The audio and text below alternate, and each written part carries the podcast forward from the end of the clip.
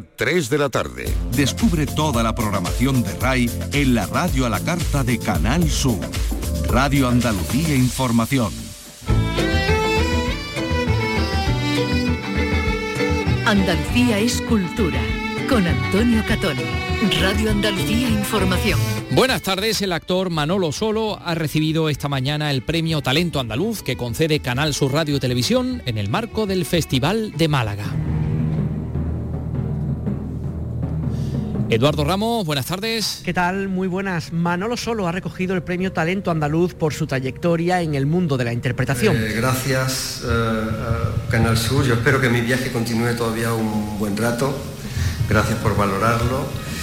Gracias a Canal Sur, a la que me une, como digo, sobre todo esa es sentirme actor. Ha trabajado en unas 40 películas y otras tantas series de televisión. Cuenta con un Goya por su interpretación en Tarde para la Ira. En breve estrenará su última película como protagonista Cerrar los Ojos, dirigida por Víctor Erice. Ahora se lo contamos. Bien, además les vamos a contar que esta jornada es la penúltima de estrenos. Se proyectan tres largometrajes a concurso, 20.000 especies de abejas, La Pecera, Las Hijas, se rinde homenaje a Agustín Villaronga se podrá ver Solteronas, documental sobre mujeres en la historia que no llegaron a casarse, y también les hablaremos de Carlos Saura.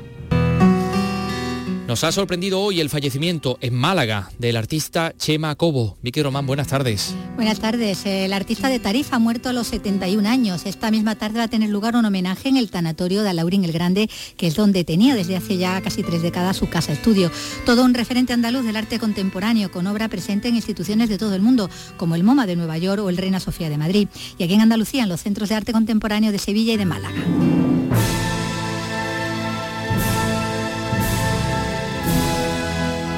Hoy nos vamos a acercar al diálogo entre el arte contemporáneo y la Semana Santa a través de la exposición La Levantá en la Galería Magase de Sevilla, que ya ha visitado Carlos López. Carlos, buenas tardes. Buenas tardes. Pues muestra una selección de obras que visibilizan este diálogo. Incluye collages, cómics, ilustraciones y otros soportes poco convencionales para mostrar una gran riqueza de lenguajes y estrategias comunicativas y cómo partiendo desde una temática religiosa popular se abordan cuestiones como el arte, el activismo político o la comunicación.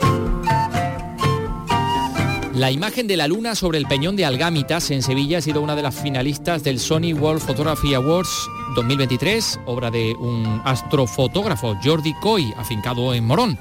Imagen que ha sido publicada en varios medios internacionales, de la que les vamos a hablar. Parece que es como el peñón de Algámitas es un volcán del que nace el satélite les vamos a hablar también de restauración de patrimonio, del camarín de la Virgen de la Encina en Baños en Jaén y de la restauración de un tranvía antiguo que estaba en desuso, el 314, que estaba ubicado en una plaza pública de Triana en Sevilla, que ha sido restaurado para volver de nuevo a esa ubicación. Comenzamos con la realización de Miguel Alba y la producción de Teresa Saez.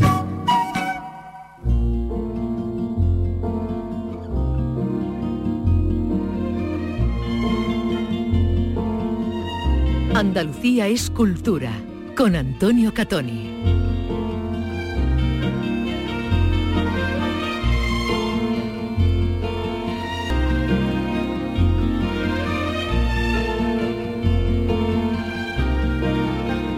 Tres y tres minutos, minutos, nuestra primera estación, podríamos decir, en esta jornada, Festival de Málaga, el protagonismo recae en el premio Talento Andaluz que ha recibido esta mañana en el auditorio del Museo Picasso Málaga el actor campo gibraltareño Manolo Solo.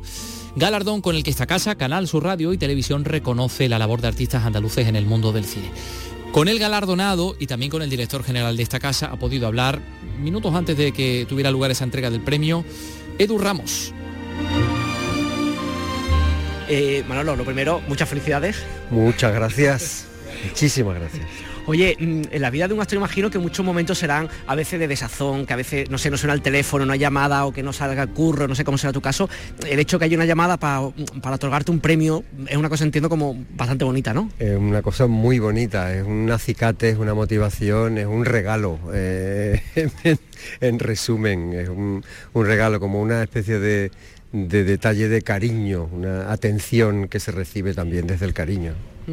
Has hecho muchos cines, has hecho muchas muchas series, has hecho muchas TV movies también. ¿En qué está en este momento? ¿Presentas algo? ¿Has presentado algo estos días en el festival, los próximos, las próximas semanas? Pues precisamente la semana pasada se presentó un corto eh, que se me acaba de olvidar cómo se llama, las cosas del Las directo. cosas del directo, son 12 y 35 cosas del directo. Anticlímax, eso es. Eh, y mañana se presenta La desconocida eh, de Pablo... ¿Cómo estamos de la cabeza? Pablo Maqueda, Dios mío. Eh, se presenta, ah, está en concurso, selecciona a concurso, así que... Saludamos también a Juan de Villado, Juan de que están muy buenas. Hola, buenas tardes. Bueno, creo que mm, es un poco como redundante explicar el por qué se da este premio a, a esta persona que tenemos aquí a nuestro lado, pero sí me gustaría que en palabras tuvieras contar un poco la razón por qué Canal Sur entrega este premio de ta- talento ¿no? a, a Manolo Solo. Pues mira, el premio del Departamento de Cine, que Paz y Leo, Isabel Cabrera, la directora junta, en el comité de dirección tenían claro que este año se lo teníamos que dar a, a Manolo Solo por varias razones. Primero porque bueno, consideraban que era uno de los actores más sólidos, eh, más versátiles de- del, del cine andaluz por la trayectoria tan larga y tan dilatada que tiene, que eh, Manolo lo ha, lo ha demostrado, que está en tantas producciones que hay algunos nombres que, que le cuesta recordar, eso quiere decir que está trabajando, mucho, tiene mucho, que está trabajando bien mucho, por lo cual quiere decir que es un actor de los más sólidos del panorama, no solo andaluz, sino español.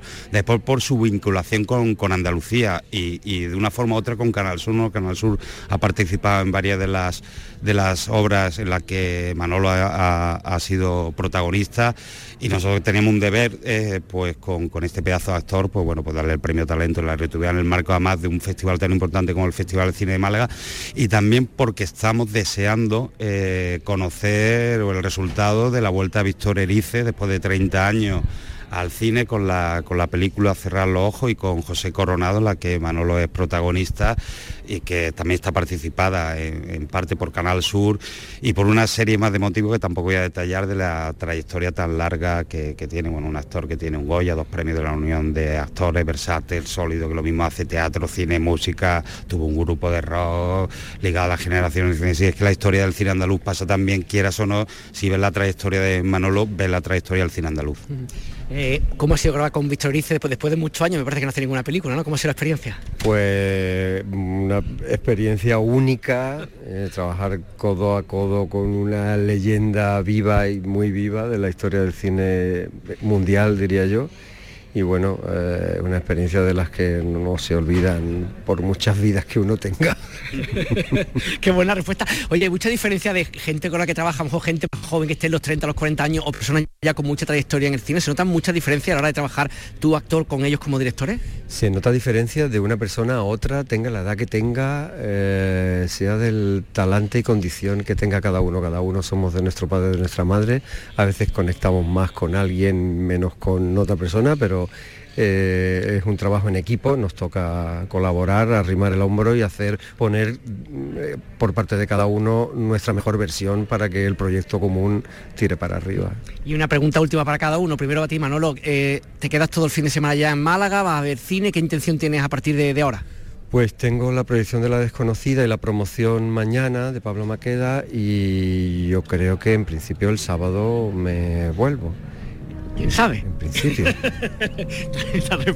Planes. Pues, Juan, muchísimas gracias por estar con nosotros. A vosotros. Y Manolo, muchas felicidades y gracias por estar aquí también. Muchísimas gracias.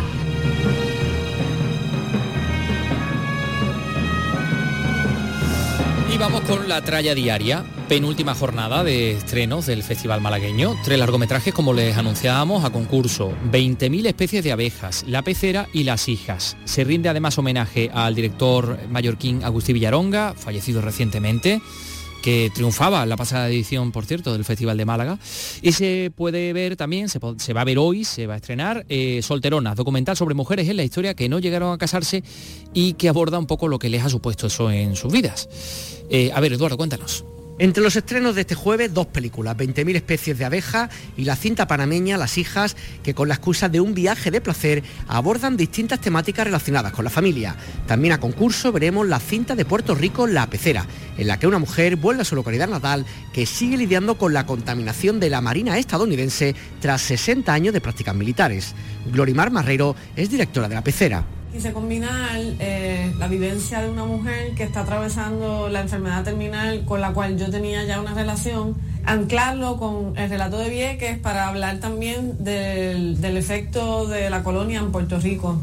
Y entonces ahí pues pude hacer el paralelismo entre una enfermedad que coloniza el cuerpo eh, y, hacer un espejo de ese cuerpo enfermo es igual a la isla de Vieques enferma, ¿verdad? Porque está con toda esta contaminación médica. En paralelo se desarrolla un tributo al director Agustín Villaronga, fallecido en enero, con la proyección de su película El ventre del mar.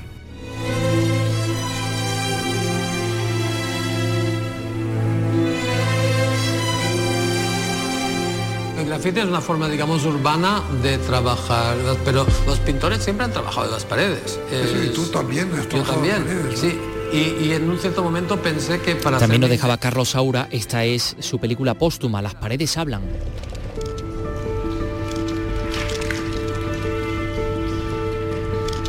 Los pigmentos son los mismos que en el periódico. Las imágenes también son bueyes, toros, bisontes, cabezas de animal. Pues se proyectaba este miércoles este trabajo póstumo eh, en un tributo a Carlos Saura, en un homenaje. De hecho, esta tarde también va a haber un coloquio, se va a volver a, proyectar esta, película. Y la viuda de Saura, Eulalia Ramón, actriz además, ha tenido el detalle de compartir esta mañana unos minutos con nosotros en el stand que tenemos en la Plaza de la Merced de Málaga y ha podido hablar y compartir unos momentos pues, con, con nuestra compañera Primi Sanz. Es que no paráis desde la muerte de Carlos, la familia, de estar en todos sitios, de estar recibiendo homenajes y debe ser agotador. Bueno, lo emocional. son, sí, son, es una mezcla muy grande de, muchas cosas y todas muy potentes, ¿no? Entonces, estamos aquí ahora ya, nos llamamos el trío de portada, porque somos como el trío Guadalupe, Antonio, el hijo, Ana, la hija y, y yo somos un poco los, que vamos representando a, toda la familia o al resto de hijos o de hermanos. ¿no? Eh, bueno, es que es muy... Mm, ayer decía Antonio que a él aún no le ha dado tiempo de hacer el duelo porque entre unas cosas y otras y yo es distinto porque yo soy la única que, mm, que estoy en la casa donde he estado, ¿sabes? En donde ha pasado todo, donde han sido unos últimos meses bastante bestias y sobre todo unas últimas semanas muy poderosas en el o sea, muy tristes, pero muy poderosas en el sentido de cómo se fue Carlos y cómo la conexión que tuvimos y cuando acompañas a alguien que él también te acompaña, ¿no? O sea, descubres una serie de cosas que dices, sí, bueno, yo te acompaño hasta, hasta donde sea, hasta el final.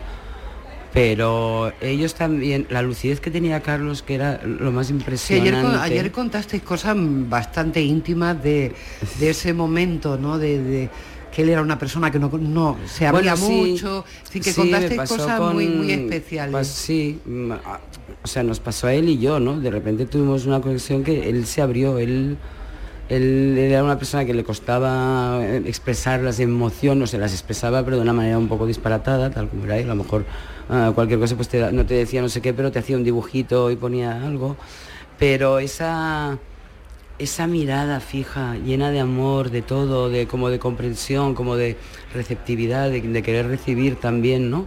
Cómo darse cuenta, ¿no? A mí me dejó unas cosas impresionantes que aún aún tengo que repasar, aún quiero un poquito procesar, ¿no? Porque no quiero que se me olviden y, quiero y tengo que superar eso un poquito aún, pero aún no no no, ha, habido lugar. Bueno, sí lo ha habido porque yo he vuelto a la casa y claro, yo, mm, pues ahí está él, es todo él y entonces yo tengo mis, mis ratos íntimos de... Me cuesta mucho, me da muchísima pena, muchísima pena por un lado y por el otro, bueno, pues se ha ido, pero como se ha ido de esta manera, se ha ido a, lo grande. Ha vivido sobre todo, ¿no? Ha vivido también y para mí hay también esa parte que me reconforta mucho, ¿no? O sea, la vida que ha tenido tan larga, tan, tan buena, como escribió Elvira Lindo ese domingo después de los Goya en el país, la buena vida y la buena muerte de, Carlos Saura, ¿no? Una maravilla, algo, que deseamos todos. Mira, y él estaba súper agradecido por eso, porque estaba viendo, aunque él hasta el día antes pensaba que no, que, que, se quedaría, que había. Pero luego ya, ya lo vio y se dejó el último día, ¿no? Pero pero ahora me he quedado en blanco, perdona. Bueno, yo eh, sé que te va a volver a emocionar, pero quería que todos los que no estuvieron ayer en el Museo Picasso vivieran de alguna manera con nosotros un momento que fue extraordinario, porque eh, Luis Alegre eh, comentó que vivió un momento muy bonito en, los últimos días de Carlos cuando fue a visitarlo y tú le recordaste una canción que lo unía muchísimo. Y ayer Luis Alegre en el teatro la cantó ¿eh? Y la cantó y todo el mundo, bueno, unos más y otros menos, se unieron. A ver, esto lo, ha mandado Rubén Gabriel ah, y esto es lo que ayer ah, sonó en el Teatro Picasso. su cancela de hierro forjado hay una mosquita de tez bronceada y juntito a ella moreno y plantado un mozo encendido que hablando está. Ya, ya decía yo que no quería que, que Lali Ramos se emocionara pero claro, es inevitable. Es esto, que luego todo el teatro se puso a cantar. Sí, todos cantamos y fue muy bonito. Nos unimos fue muy bonito. Es, que estas cosas inesperadas e improvisadas son las más bonitas. Eh, ayer lo dije, ¿no? En el teatro que eh, unas horitas antes de morir, que yo digo, de verdad, digo, te vas a morir, vas a dar este giro de guion, Carlos, no me lo puedo creer y a partir de ahí todo ha sido una especie, yo me siento un poco como en una película de él, ahí también lo dije. No, me, extraña. Me siento un poco como en una película, digo, todo es muy sauriano, ¿no? Todo es ultra sauriano, como, como ha pasado, como... ¿Sabes? el día de los Goya, aún tengo lo de los Goya, por ejemplo. Ahora he encontrado a Fernández Méndez Leite, me dices que no hay nadie que no me haya dicho que todo el mundo se, fue. A mí me está pasando. Yo creo que todo un país lloró, pero, pero me gustó también algo por, por recuperar la parte vibrante de Carlos eh, ayer también dijisteis que en todo el mundo la figura de Carlos Saura ahora ha cogido una dimensión que desconocíamos, que desconocemos los españoles, incluso vosotros. Eh, en el Festival de Berlín se le hizo un homenaje, adelantasteis que ya en, el Festival de Venecia se le va a hacer un homenaje. Sí, eso parece, y en Cannes también quieren hacer algo y sí, sí, es una dimensión brutal que también te tienes un poquito que, que sabes, que tomar distancia en el sentido de tomar distancia un poco emocionalmente porque y para poder hacer todo esto, ¿no? Porque tampoco vamos a estar ahora toda la vida aquí y allá, ¿no? Pero realmente nos ha sorprendido mucho. Eh, ya sabíamos que Carlos era muy buen director, internacionalmente reconocido, etcétera, etcétera pero no sé si fue la manera como se conjugaron las cosas, cómo fueron las cosas que cobró, yo creo que fue la manera como sucedió todo, ¿no? O sea, 24 horas antes del, del Goya, de honor, patapum, se muere luego la capilla ardiente, los tambores de calando, o sea, la sensación un poco que tenemos como de un funeral de Estado, casi. Sí, bueno, ojalá, ojalá pudiéramos despedir siempre a nuestros creadores. de esta manera. No, no, la verdad es que en ese sentido yo me he sentido, o sea, me siento súper agradecida he sentido esa, ese amor hacia él tan grande, pero también hay una cosa muy bonita que también he sentido y también han sentido los hijos, pero yo sobre todo he sentido un gran respeto. Eh, una, me he sentido muy valorada y me siento en un sitio en el que en el que creo que es el que debo de estar, ¿no? O sea, no en el sitio de la viuda tal, sino no, sigo teniendo mi sitio porque nunca dejé de tenerlo. Que, Ramón, Entonces, aparte de, este momento que la vida le ha puesto, ¿no? De despedir a su compañero, ella es una de las grandes actrices de este país, más de 30 películas, ha hecho teatro, ha hecho televisión, ha hecho fotografía, ha hecho de todo y ha hecho hasta un corto del que vamos a escuchar un fragmento. Ah, Comprenderás que una en el siglo XXI, además de ecologista, que he vuelto a comprar a granel con mi abuela. Una tiene que ser moderna, trabajadora, chic, estar a la orden del día en cuanto a ansiolíticos y antidepresivos se refiere. Porque es casi no hay quien viva que si tienes que ser madre antes de cierta edad, que si no, que por si acaso congeles óvulos. Bueno, que eso duele, que eso no te lo dicen.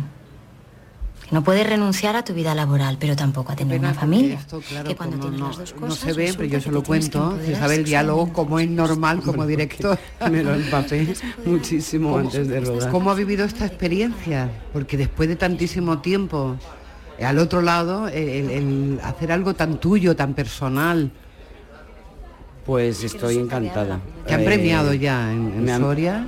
Nos han premiado en Soria, en Algeciras eh, y ahora tiene, tiene un, durante unos meses va a hacer un buen recorrido de festivales así importantes y a ver dónde va a parar a final de año.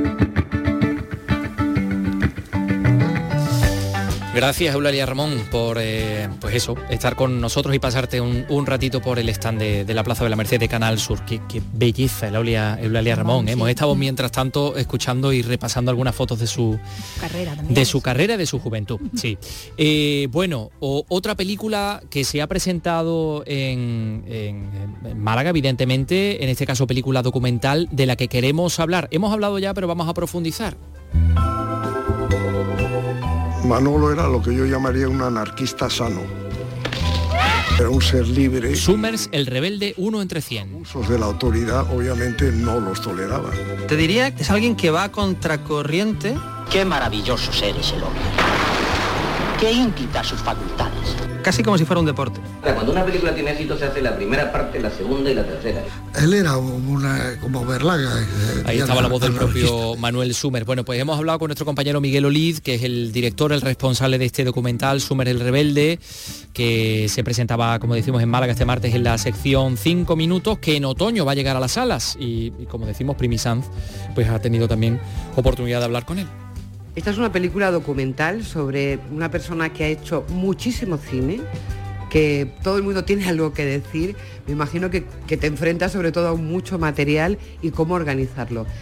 ¿Cuál va a ser tu eje en torno a Sumer el rebelde? Bueno, pues como has dicho, efectivamente estamos hablando ante, estamos hablando de una persona de cine, también de un pintor menos conocido, de un dibujante de caricaturas, viñetista, pero sobre todo un hombre de cine y, como hombre de cine, bueno, eh, tuvo varias facetas, como, actor, para otros directores, guionista a otros directores, productor, también incluso distribuidor. Pero nosotros está la capacidad de este hombre que hemos decidido centrarnos en su faceta como director de sus películas. Entonces no vamos a hablar de él ni como actor, ni como guionista para otros directores, ni como productor, sino de él como director. Y sobre todo tratar de mostrar su personalidad a partir de lo que nos cuentan sus películas, porque en casi todas sus películas, por no decir todas, hay muchos elementos autobiográficos y no solamente eso, sino que también mm, se, puede atisbar cómo era su personalidad, una serie de, temáticas, de constantes que se repiten en todas las películas, o en casi todas, unas más, otras menos. Entonces eso nos dice mucho de esa personalidad y sobre todo de esa infancia que marcó la vida de Sumer.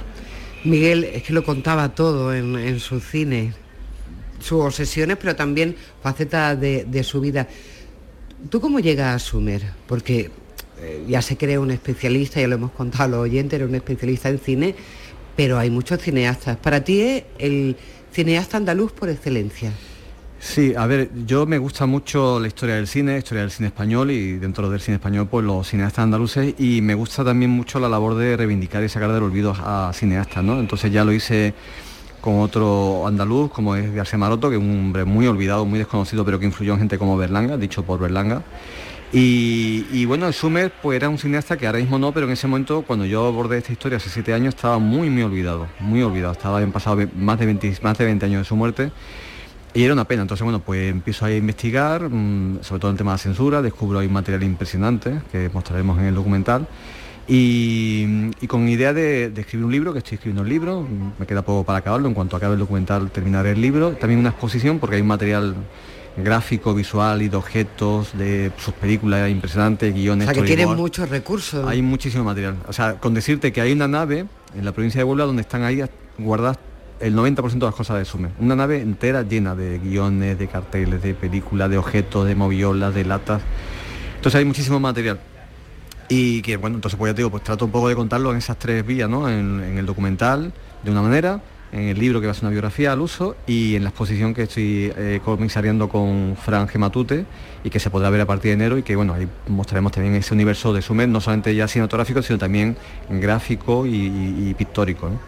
Miguel, hablabas tú de la censura, de cómo fue saltando la censura en, distintos momentos. Ese material se perdió, se retiró, porque ahí eso puede ser un descubrimiento para todos, ¿no? De, aquello que no pudo contar. Mm. Sobre todo en la censura hemos encontrado mucho de... Mm, mucha documentación escrita de lo que decían los sensores, que es un material valiosísimo, porque bueno, el informe que hacían, ¿no? te encuentras cosas absolutamente increíbles, ¿no? Cosas que nos pueden parecer incluso surrealistas. Por ejemplo, que en los años 60, eh, a mitad de los años 60, se le prohibiera decir que un personaje dijera Gibraltar español, prohibido por la censura, o sea, cosas que dicen, bueno, ¿cómo puede ser? Claro, después Sumer era muy de de reciclar eh, cosas que se le censuraban y luego las usaban en otras películas. Por ejemplo, eso de que se le prohibiera decir Gibraltar español, no sé si recuerdas, en una de las de cámara oculta, en, Todo el Mundo Bueno, lleva a un hombre a la verja de Gibraltar a que grite Gibraltar español y a que desfile con, un palo de escoba como si fuera un soldado, incluso con un soplete a, romper la valla, que bueno, llamaron las autoridades de Gibraltar, a la autoridad española, y que aquí hay una gente, una gente, llegó la policía, llegó la policía, bueno, se montó una... O por ejemplo, en una película mm, quería sacar a un niño, su obsesión también el tema de, la religión, de la burla de la religión católica, y en una película quería sacar a un niño desatascando una pila bautismal, se lo prohibieron, entonces años después ese gas lo aprovecha en una viñeta, se ve un niño, a un monaguillo, monaguillo además, desatascando una pila bautismal. Y, después, ya cuando ya se, droga la censura, saca a Typical en una pila bautismal jugando como si estuvieran en un barreño, en una piscina, salpicándose agua mutuamente. Entonces, el material de censura es impresionante, porque además, lo contamos en el documental, no, me gustaría desvelarlo, pero cómo se burla Sumer de la censura y cómo se burla Sumer de algunos censores. O sea, para mí me resulta un poco increíble que, que lograra sortear la censura y que, en mi opinión, en alguna ocasión incluso le marcara un golpe por la escuadra. Posiblemente, creo que una reflexión que tú también has hecho ya en voz alta, esa, ese olvido que ha habido en torno a Sumer con una producción audiovisual tremenda, con, además películas fundamentales para la historia del cine de, este país e incluso eh, de forma internacional, porque hay películas también que han tenido más éxito fuera de España que aquí. Ese olvido se debe quizás a su rebeldía, a no mm, casarse con nadie. Bueno, el ser rebelde yo creo que lo que le granjeó fue muchas enemistades, porque mm, fue un hombre tremendamente mm, crítico, o sea, él, por ejemplo, en los años 60 denunció el amiguismo del cine español, lo que le, costó, pues imagínate, ¿no? Notable disgusto, ¿no? Trataron de procesarlo por injurias al que entonces responsable de cinematografía y, esa actitud crítica que tuvo durante el franquismo ¿no? y le llevó a, pues a, que casi lo llevaran al, banquillo y lo procesaran por injuria, pues cuando luego llega la democracia pues sigue con esa misma actitud crítica, entonces también se opone y se muestra muy crítico con la política cinematográfica, con las subvenciones, con vuelve a decir que hay mucho amiguismo. Entonces claro, eso le granjea enemistades, ¿no? Yo hablo incluso de la palabra sumerfobia, Inicialmente la empleo para los críticos, para los sensores, porque mm, entiendo que le tenían como una especial aversión, pero creo que es extensible a los críticos de cine y también creo que es extensible a los colegas, ¿no? Es muy curioso porque normalmente, tú sabes, ¿no? Perro no come perro, sin embargo, en el caso del cine, pues eh, he encontrado testimonios de directores, de colegas suyos que sí critican abiertamente a Sumer, ¿no? Y es un, fenómeno curioso porque no es habitual, ya te digo, ¿no? No es habitual que por esa regla no de perro no come perro, ¿no? que los colegas se critiquen entre sí. Sin embargo, Sumer en ese sentido se granjeó enemistades por ser un espíritu libre, por decir siempre lo que pensaba y lo que quería. Summers el Rebelde, uno entre 100, el próximo otoño se estrena en salas, ya ha pasado por el Festival de, Málaga. Eh, se escuchaba de fondo ahí a los niños, claro, porque el stand está colocado justo al lado de la estatua de Picasso, de la casa natal de Picasso y los niños gritando Picasso. Se están haciendo una foto, Claro, se estarían haciendo una actividad esa escolar. Oye, enseguida vamos a hablar de la revista Andalucía en la historia con un nuevo número sobre los archivos, archivos andaluces custodios de nuestra historia que, que merece la pena conocer. Son las 3 y 28 minutos lunes a viernes a las 4 de la tarde tienes una cita con el flamenco. Los conciertos y festivales, los recitales, los homenajes, las citas imprescindibles de este arte genuino de nuestra tierra. La mejor selección de nuestra fonoteca. Portal Flamenco. De lunes a viernes desde las 4 de la tarde con Manuel Curao. Radio Andalucía Información.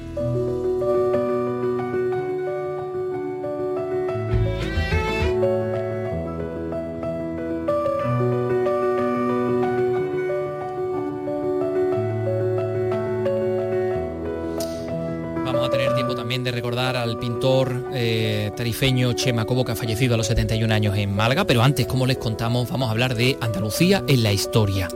Desde la Edad Media hasta nuestros días, los archivos andaluces atesoran documentación de muy diverso tipo, procedencia, cronología, función.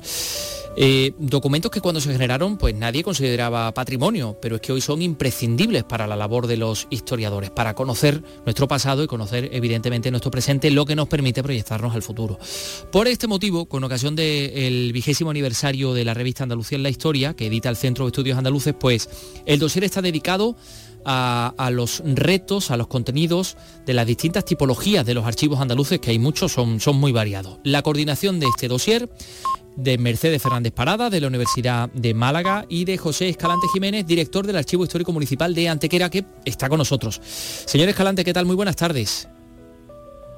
Hola, ¿qué tal? Muy buenas tardes. Y gracias por estar con nosotros. Tenemos magníficos archivos en, Andalucía, bueno, como decíamos, de muy diverso tipo, ¿no? El archivo de Indias, el gran archivo de Indias que con la historia de España y de América, ¿no?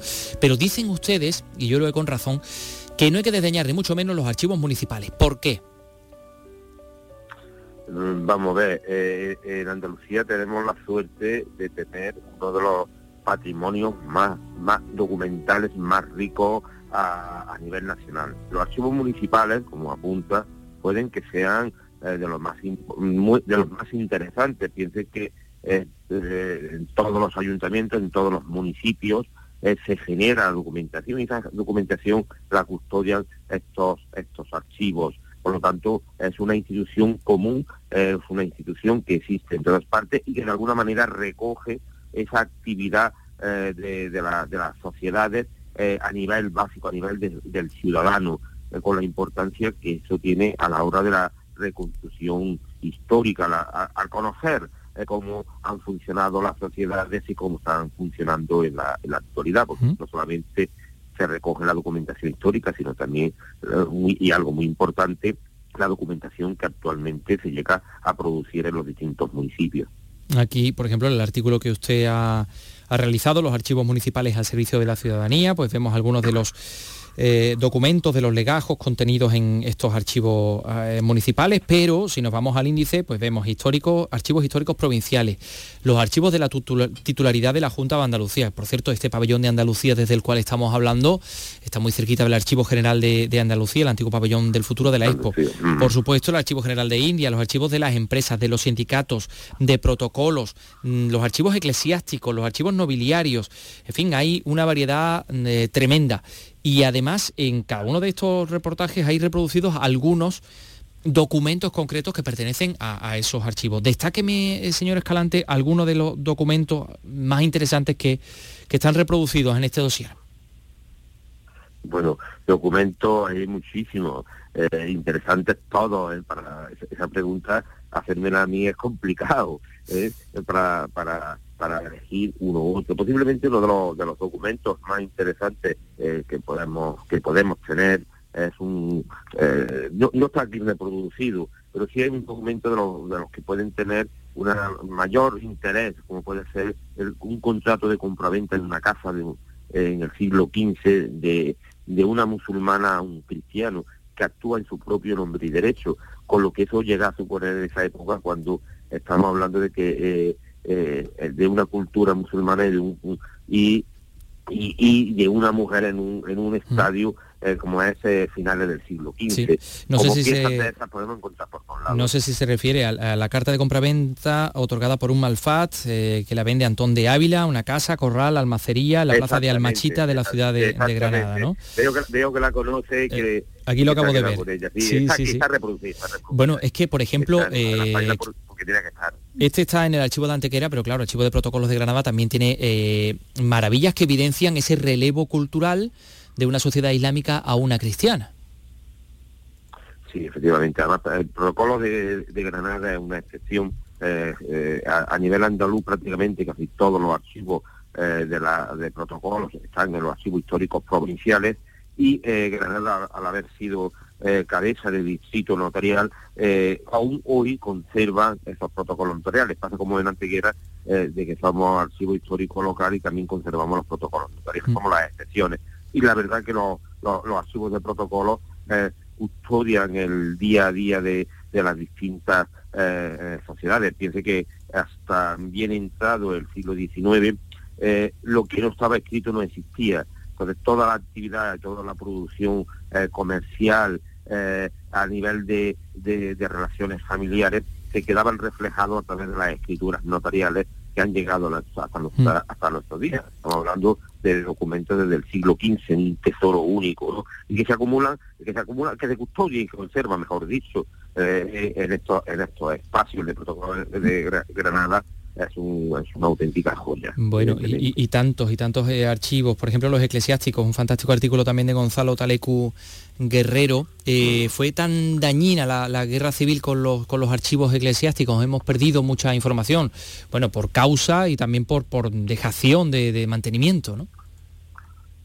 Sí, efectivamente, los archivos, los archivos parroquiales, los archivos eh, vinculados a la iglesia fueron brutalmente asaltados, quemados y maltratados, sobre todo con la, esta, esta terrible guerra civil que, nos afectó en España en los años 30. ¿no?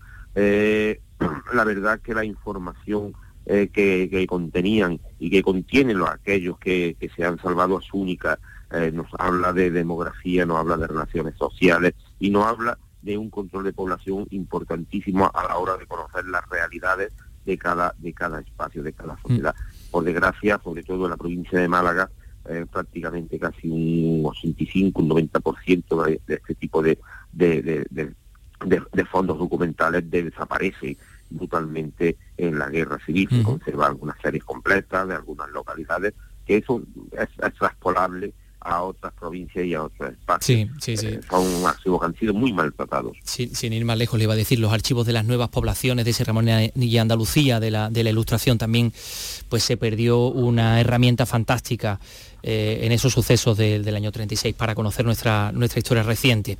Eh, mm, yo creo que uno de los principales objetivos de un trabajo como el que han desarrollado, que usted ha coordinado, es el de reconocer la labor de los archiveros, porque de ellos depende pues, poder encontrar los datos que en un momento determinado pueden servir para defender nuestros propios derechos, no solo la historia, sino también pues, nuestros derechos como ciudadanos.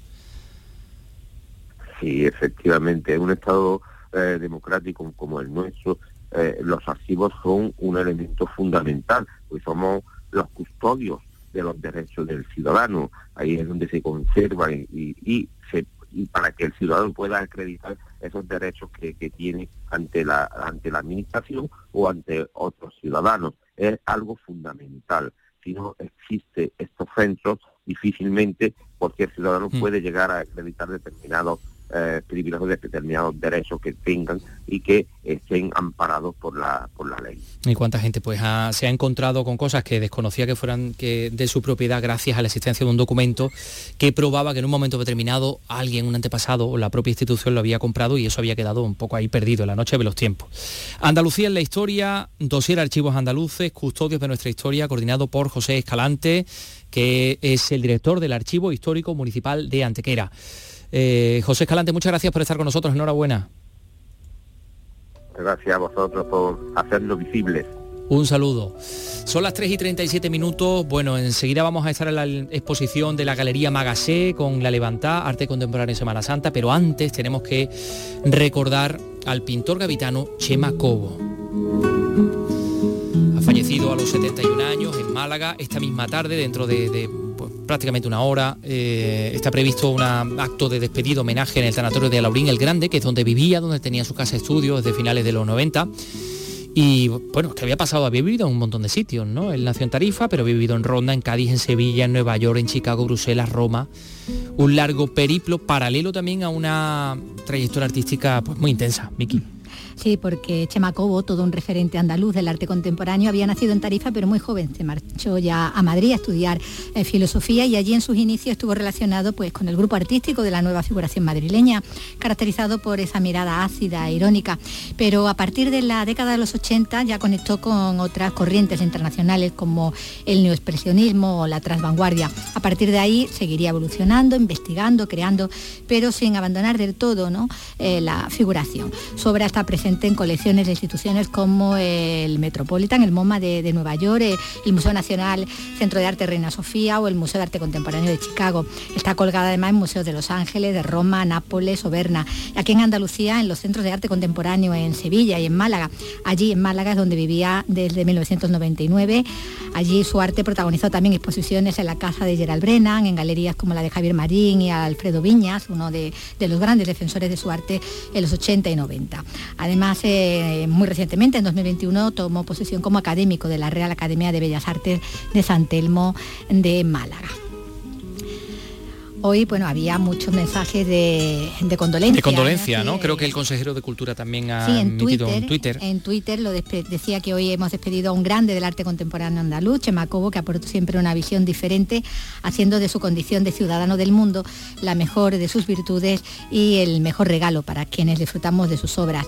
También la responsable de Cultura de, de Málaga ha alimentado la muerte de Cobo, al que ha definido como una figura clave del arte contemporáneo español y dice que echaremos de menos sus obras, sus aforismo, su humor inteligente y su carácter tan libre.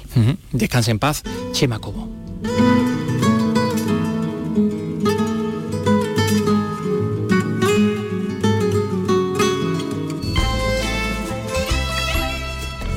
Andalucía es cultura, con Antonio Catón. Vamos a ver, Manuel. La vamos a levantar por todo lo que ya no están.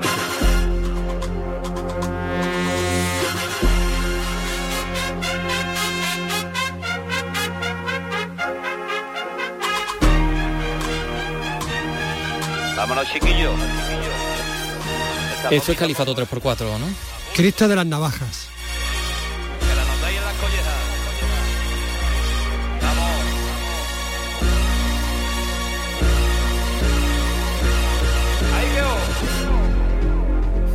De que lo notéis las collejas, yo llevo unas cuantas horas de, de trabajo delante de los pasos, eso no lo había escuchado yo nunca.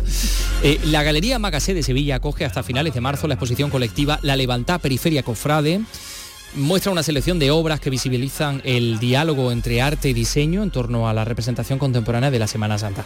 Tengo una pequeña pega. ¿Cofrade o cofradiero?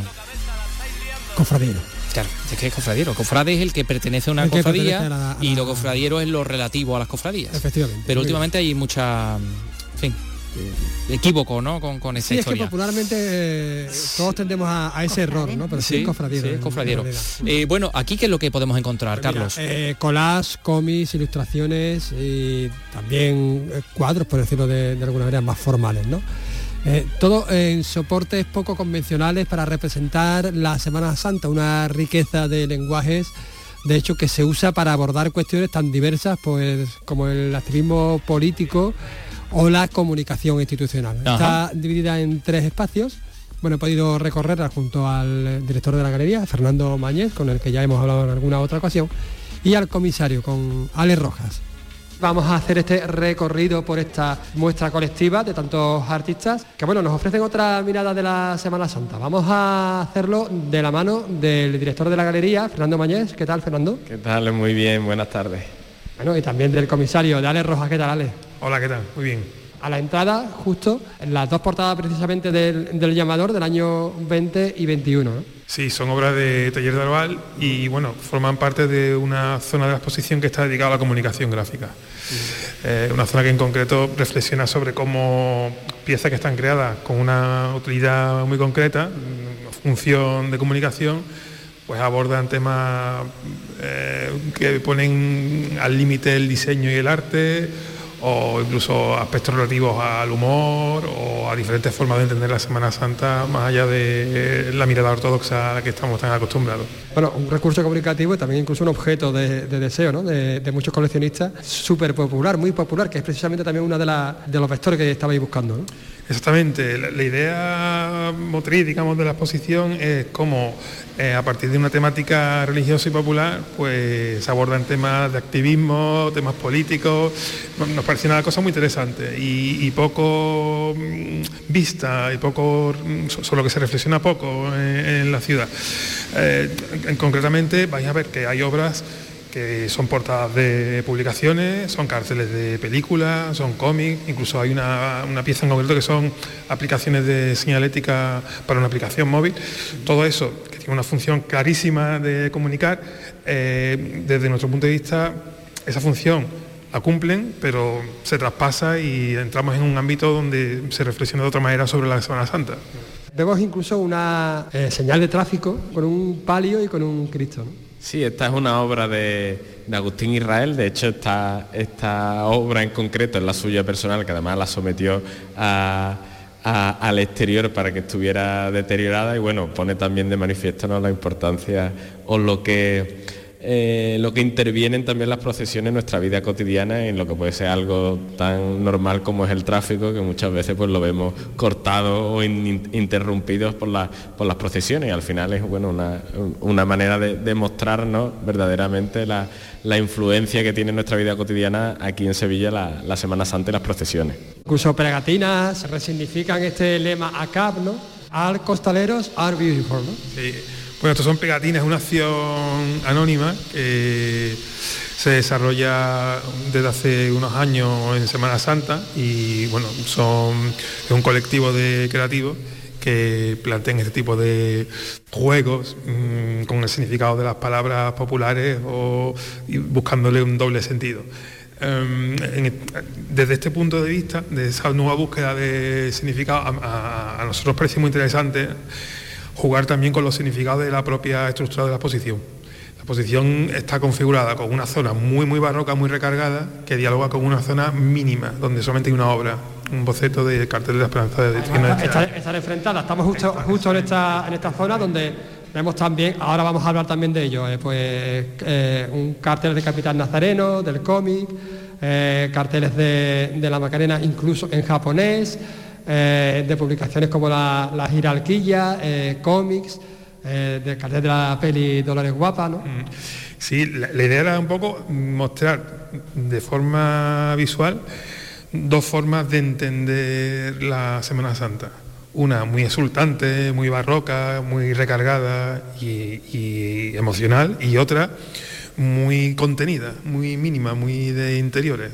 Y queríamos representar esa dualidad, ese concepto de forma de entender la Semana Santa de, de forma visual, haciendo esa confrontación de, dos maneras de organizar la, exposición muy diferentes y que entre ellas dos diálogos, están unas enfrentadas a otras. Nos enfrentamos a una pared blanca con una sola pieza pequeña además, ¿no? Exactamente, pequeña, en, blanco y negro y flúor amarillo. Y, exactamente, Esperanza de Triana. Y, enfrente tienes una obra, bueno, una obra, un montón de obras configurando la forma de un ojo que remite también a la función de estas imágenes, de comunicar visualmente contenido. Y, entonces entre ellas dos eh, dialoga. Esa es una zona de la exposición. Y otra está configurada con... Vamos a ella. Vale. Que me adelanto, me adelanto. Sí, sí, no, no, no vamos a adelantar acontecimientos porque hemos salido entonces de la zona donde estaban los carteles, es decir, el arte comunicación, el grito en la pared, a la zona propiamente del arte contemporáneo. Esta zona más artística, por decirlo del sentido... Más del proceso. ¿eh? Más del proceso y, sí, y, en el sentido más canónico de, lo que es el arte contemporáneo. Porque claro, la exposición eh, aborda una visión contemporánea de la Semana Santa, es decir, son obras contemporáneas unas creadas como piezas artísticas y otras, como os he dicho anteriormente, piezas de comunicación. Pero es muy interesante porque todas funcionan perfectamente como obras artísticas. Eh, la zona de la que os hablaba, que es estrictamente arte contemporáneo, cuya función es esa, eh, está organizada en varios bloques. Hay una pequeña zona donde tenemos obras de Daniel Bilbao, son bocetos en tabla, son tres pequeñas obras exactamente, hiperrealistas prácticamente. De un Cristo, de un paso, eh, con mucha sensibilidad. Siendo un boceto. Siendo un boceto, exactamente. el siguiente conjunto de obras reflexiona sobre la ciudad y bueno, lo escenográfico de la Semana Santa, eh, desde la obra de, Federico Jaime sobre el altar del Calvario o la obra de Ricardo Suárez, que es una, ciudad de Sevilla devorada por una fauces cuyos dientes son nazarenos, ¿no? Son capirotes, son capirotes es como que el capirote, o sea, el nazareno devora la ciudad, es, juega con ese humor tan típico de Ricardo Suárez además, muy... Y, y la obra de Rubén, que trabaja, mm, es muy interesante porque eh, vais a ver una mano enorme de una talla que convive con la Torre Pelli. Entonces hay un diálogo entre lo moderno y lo tradicional. Eh, es una imagen que puede parecer futurista, pero es una imagen actual, que puede, se puede contemplar en, en, estos, días la, estamos viendo. Entonces es muy interesante eso. Este bloque se centra en eso, en la ciudad, en lo escenográfico hay una última zona eh, dedicada a José María López Vidal, que es un eh, artista onubense. Mm, él es muy fan de la Semana Santa mm, y de toda la iconografía religiosa. Son piezas en acuarela, en papel, eh, incluso en algunas sale él con, la Virgen a la que de la que él es devoto. Y y por último, la, la, última zona... enfrente, la pared de enfrente, enfrentándose... La pared de enfrente, digamos, también a, Disculpa, que no. Sí, sí, exactamente. Justo enfrente tenemos la obra de, Sergio eh, Romero Linares, que es un Cristo contemporáneo. Voy a ver que su aspecto es de un, hombre actual. actual. Tiene eh, influencia del Cristo de Dalí, ¿no? Exactamente, pero tiene una visión totalmente... y de Velázquez, de Cristo... Más velasquiano que... Eh, sí, sí. Y bueno, pero vais a ver la obra que es un hombre de, hoy en día, o sea, un hombre de ahora. Bocetos a continuación del cartel de Cádiz de Semana Santa de este año, donde bueno, son collages, eh, con una intervención en la pared de pintarrajeo, que también participa en la, en la conceptualización de la obra. Señor de los Espacios Infinitos, eh, escrito en, andaluz, con esta corriente que hay también de lingüistas andaluces que, reclaman también una... La norma EPA, exactamente. el principio andaluz. Todos los bocetos, hasta el trabajo final... Están intervenidos todos por, por pintarrajeo y, son... Del, cartel de este año. Del cartel de este año de la Semana Santa de Cádiz, que es, una, es un fragmento de una pared eh, con restos de carteles y con una obra desde mi punto de vista muy rompedora y muy conceptual pero al mismo tiempo guarda esa tradición porque eh, la, representación figurativa del Cristo permanece exactamente permanece pero eh, de otra manera. Eh, y por último la, obra de Antonio Ledesma que es, una, es un díptico de nuevo, como el resto de casi todas las obras en soportes efímeros, papel y bocetos. Eh, es un, esto es un boceto, un estudio por una obra que está desarrollando sobre el misterio de, Santa Marta. Y eh, desde mi punto de vista como diseñador es muy interesante porque es una obra en la que convive tipografía desestructurada, está como descompuesta, es el nombre de Santa Marta, una tipografía romana como si fuese un puzzle que convive y, aporta significado a la obra pictórica, que es un detalle de, la mano de Cristo del paso de Santa Marta. De Santa Marta que se ve la mano con una gran... Con un, con una... Detalle, ¿no? Cada un detalle con una... se, va, como diluyendo, ¿no? Curiosamente, ¿no? Se diluye, sí, sí. Eh, realmente la obra es un, estudio de, anatómico de, esa, de esa talla. Y bueno, y, ya está. Realmente eso, la idea de la exposición es que es generar debate en torno a cómo la Semana Santa, que es algo tan nuestro, se puede visitar de una forma totalmente actual. y que en esa visita actual, contemporánea, se puede reflexionar sobre muchos aspectos de la sociedad relacionados con la vivencia de la Semana Santa. Es más, algunos autores que hay aquí no son creyentes, ni, ni, son capillitas, ni son... Y sin embargo, es, inevitable, de la que nos atraviesa a todos de, alguna, de una u otra manera. Eso es, inevitable, una cosa con la que se convive y con la que tú has estado de pequeño. Digamos, de, de modificar esa realidad. Sí, claro, es una realidad que hay y lo puedes ver desde el punto de vista eh, negativo o positivo. Es decir, por aquí no pasan coches, por aquí lo que pasan son pasos, ¿sabes? O esto es lo que te ha tocado, por aquí no pasan coches porque ahora mismo hay, hay pasos pasando, ¿no? Pero es una realidad que, se, que, que, sobrepasa, ¿no? Lo que estamos ahora mismo un poco en esta exposición o lo que yo intento hacer muchas veces proponiendo estas exposiciones en la galería es eso, es que se vea también cosas tan nuestras y que están a lo mejor muy encorsetadas, ¿no? Darle aire fresco y ve cómo eh, eh, interfieren en, la sociedad más allá del propio hecho en sí. Como dice el subtítulo de esta exposición, esto va sobre una Semana Santa distinta, una Semana Santa que vive en la periferia. Muchas gracias. Muchas gracias. Bueno, pues me parece fantástico y muy inspirador porque la Semana Santa es, fuente de inspiración, evidentemente, para, para, tantos otros artistas como ha sido a lo largo de la historia. Vamos a centrarnos en estos últimos minutos en el patrimonio con dos asuntos concretos, uno precisamente barroco, que la Semana Santa tiene su raíz barroca también. En este caso vamos a hablar de un camarín barroco del siglo XVIII que está en Baños de la Encina, provincia de Jaén, donde tiene un castillo espectacular un municipio con un gran valor arquitectónico e histórico y han sido tres años de restauración del camarín de, de la Virgen de la Encina. Irene Lucena, cuéntanos. La restauración ha permitido fechar entre 1713 y 1723 la construcción de este camarín.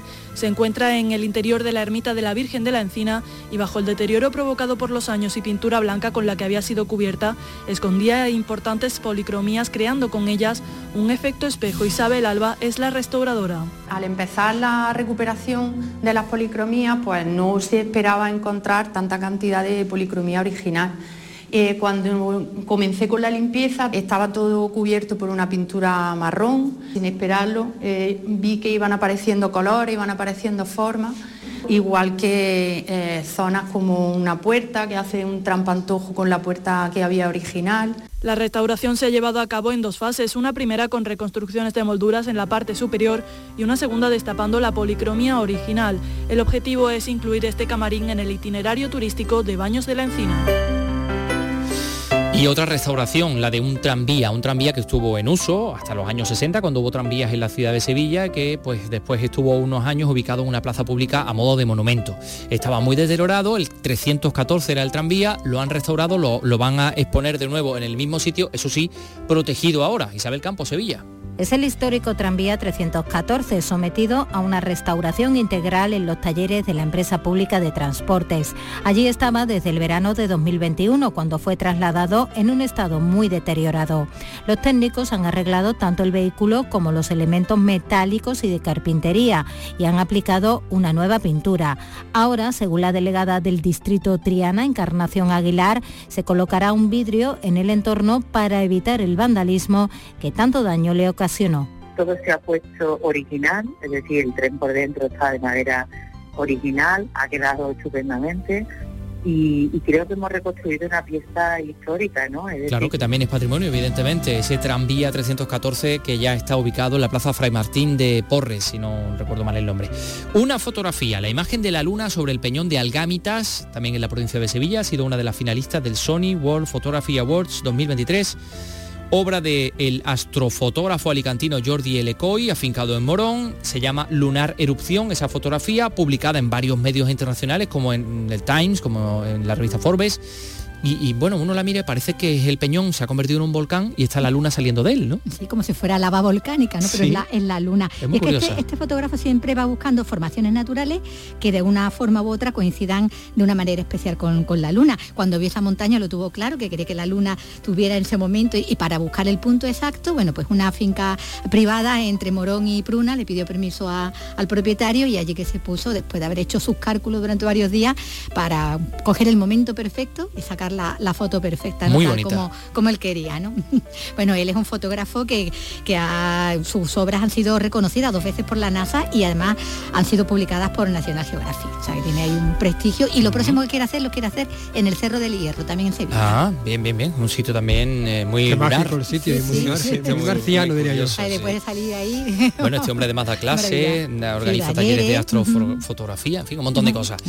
Bueno, pues eh, nada, enhorabuena, Jordi. Eh, eh, nos vamos a ir con fin, una voz maravillosa.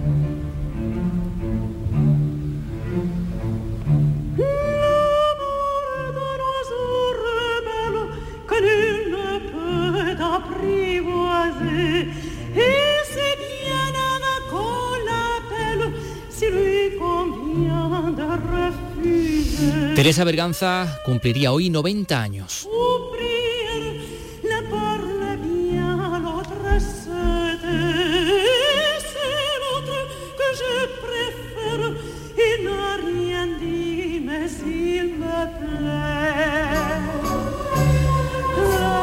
día como hoy, en el año 1933. Bueno, pues nos vamos a ir con Teresa Berganza y su habanera de, Carmen. Mañana regresamos a las 3 de la tarde. Vicky Román, hasta mañana. Adiós, Carlos López. Hasta, mañana. Un saludo de Antonio Catoni. Les dejamos con las noticias que ya está aquí Marisa del Barrio. Lo dicho, adiós.